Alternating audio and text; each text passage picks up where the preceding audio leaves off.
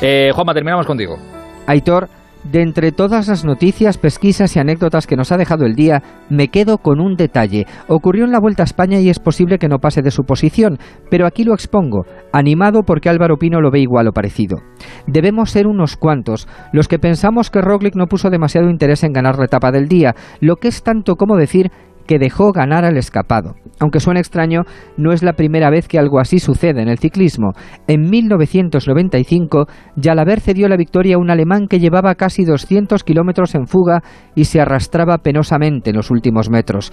Indurain se ganó el respeto y la admiración de sus enemigos a base de repartir triunfos parciales. Así desarmaba moralmente a sus rivales que eran incapaces de odiar al ciclista que los sometía. Lo de Roglic ha sido tan discreto como deben serlo los actos piadosos. Queda la duda de si no quiso o si no pudo, pero la reflexión viene igualmente al caso. Con demasiada frecuencia nos volcamos en batallas menores y olvidamos las principales. No se trata de ganar siempre. Como recomendaba el vasco del chiste, lo prioritario es saber si vamos a setas o a Rolex.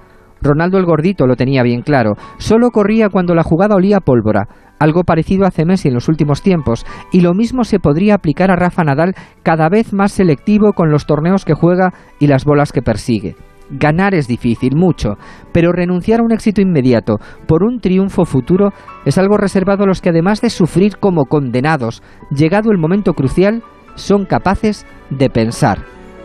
Buenas noches.